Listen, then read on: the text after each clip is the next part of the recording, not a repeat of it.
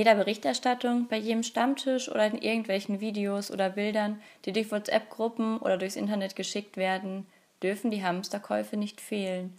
Die Lebensmittelversorgung ist gesichert, so wird es immer wieder betont. In Zeiten von Unsicherheit und ständig wechselnden Informationen und Maßnahmen ist das Einkaufen vielleicht das einzig Beständige, was noch bleibt.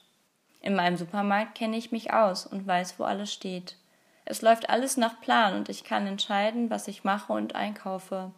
Vielleicht gibt gerade das Halt, besonders in Zeiten der Unsicherheit.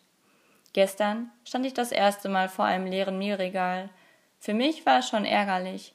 Dann gibt es wohl keinen Kuchen. In Zeiten von Ungewissheit wird für mich eines ganz deutlich. Jetzt ist die Möglichkeit, sich Fragen zu stellen. Was trägt mich, wenn alles andere haltlos erscheint? Was gibt mir den Sinn, wenn ich aus meinen Strukturen gerissen bin? Wem bin ich eine Stütze und ein Begleiter in dieser Zeit? Vielleicht sind Hamsterkäufe der Schrei nach Normalität und Beständigkeit. Gemeinsam müssen wir den Blick in Ungewissheit wagen und vielleicht auch Möglichkeiten ergreifen, die uns geschenkt werden. Zusammen können wir diesen Weg gehen, uns unterstützen und begleiten.